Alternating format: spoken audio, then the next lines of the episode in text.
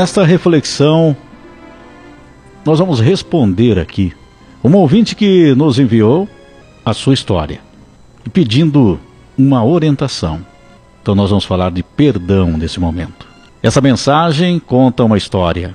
Para a decisão, se pode acontecer o perdão para uma mãe. Eu fui criada pelos meus avós por parte de pai.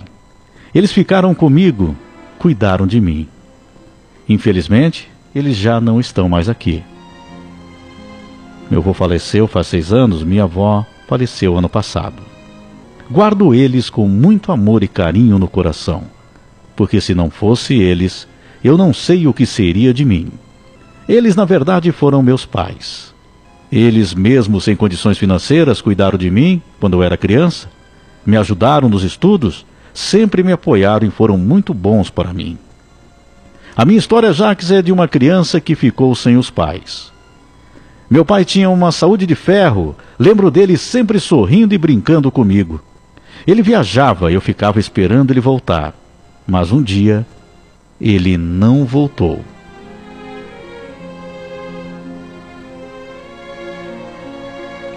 Ele era caminhoneiro, infelizmente, possivelmente querendo voltar logo para casa para me ver, dormiu no volante. O caminhão se perdeu uma reta, ele foi morar ao lado do Papai do Céu.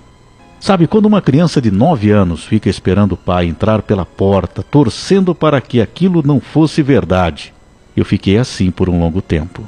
Eu ficava esperando meu pai entrar pela porta. E esse tempo se estendeu quando minha mãe me abandonou.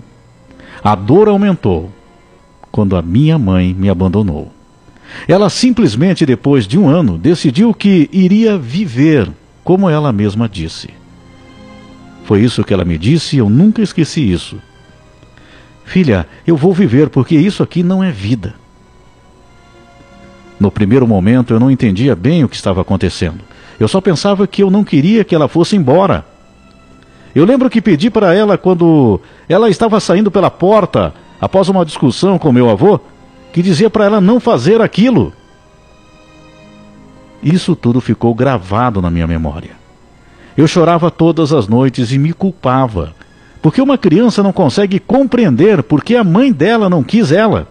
Eu me culpava achando que eu estava estragando a vida da minha mãe. Sabe, é muito triste. Mas nem tudo foi tristeza, e hoje eu enxergo isso. Porque se ela não tivesse ido embora, eu não teria sido criada com tanto amor como eu fui. Meus avós eram bem modernos para a época deles, e apesar de não serem ricos, procuravam viajar comigo, fazer passeios, me ensinar os valores de uma família. E minha avó, mãezinha, como eu sempre a chamei, sempre falava que eu era uma criança maravilhosa, linda, e que ela nunca admitiria que eu pensasse que não era. Cresci, estudei, trabalhei e ajudei eles também. Conheci meu esposo, realizei o meu sonho de ser mãe. Tenho três filhas e sou muito feliz hoje.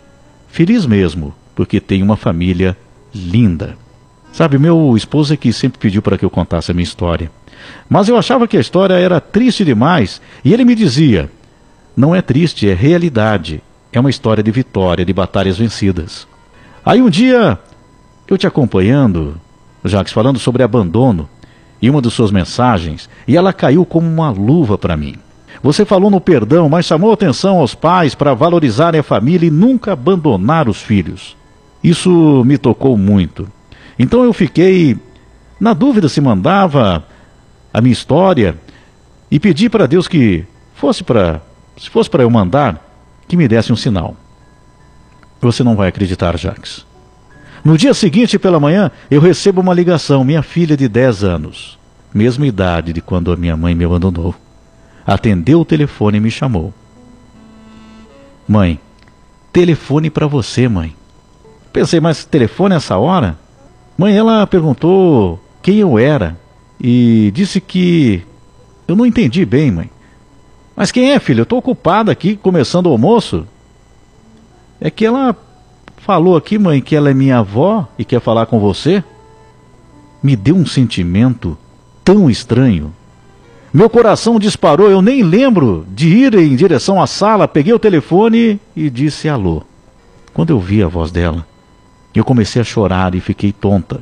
Eu não conseguia responder. Oi, é você, filha? Sou eu, sua mãe. Antes de você falar qualquer coisa, eu tô te ligando para te pedir perdão. Sei que não mereço, mas eu nunca te esqueci e me culpo até hoje.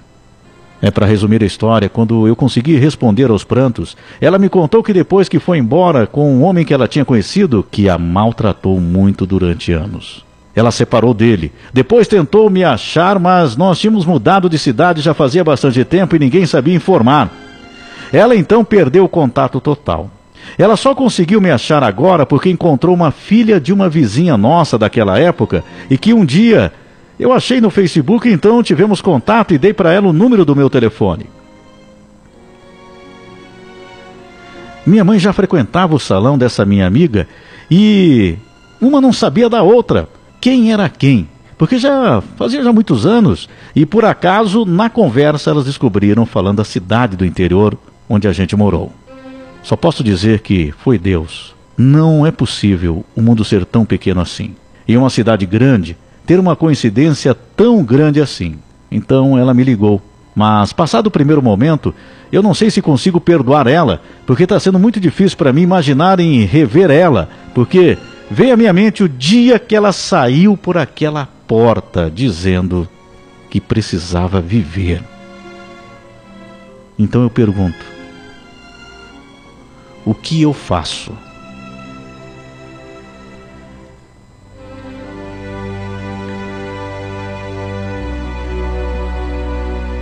Essa é mais uma história de vida.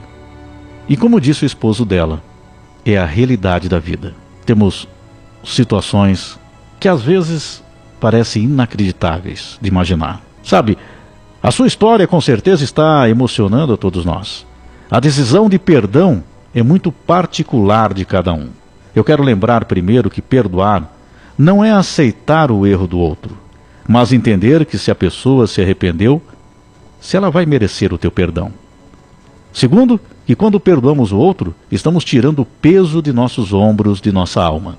Você é uma vencedora. E Deus está lhe dando um presente. E para todos aqueles que conseguem dar o perdão, são vencedores. Então, se você sentir no teu coração que sua mãe errou, isso não há dúvidas, e foi um erro gravíssimo, mesmo assim, quem sabe de alguma forma dando uma oportunidade para ela, ela compense, nem que seja pouco, muito pouco, perto de um erro tão grande. É uma decisão a ser tomada, mas Deus pede sempre que cada um de nós dê o perdão. Não precisa aceitar o erro grave, e nem é para aliviar a dor do outro, mas por você, sabendo que apesar de tudo que passou, você mesma disse que teve o lado bom com seus avós e que ela tem aprendido a lição, entregue agora nas mãos de Deus o julgamento por aquele ato, daquele momento, daquela decisão que ela teve irresponsável, com frieza e que te feriu tanto, feriu aquela criança. Por isso, o perdão é algo tão sublime quando conseguimos fazer isso de coração, mesmo tendo sido tão atingidos. Veja a força do perdão e o quanto é difícil perdoar uma situação como essa. Algo que feriu tanto uma criança, uma criança indefesa, abandonada pela própria mãe. Veja o quanto é difícil o perdão. Mas cabe a cada um de nós buscar o perdão. Este é o ensinamento. Não estamos aqui para julgar os outros. Ao mesmo tempo, também não estamos para aceitar todas as situações. Então devemos encontrar o perdão, que não significa aceitar o erro do outro. O perdão é tirar do coração a mágoa, o ressentimento, aquela dor que te corrói por dentro, aquela mágoa que te faz mal. Então, ao perdoar o outro sinceramente, de coração, quando o outro te procura no pedido de perdão, você conseguindo superar essa mágoa, essa, essa dor interior, é uma grande vitória na tua vida. Isso serve para todas as situações. Aqui, nessa história de uma filha que foi abandonada pela mãe.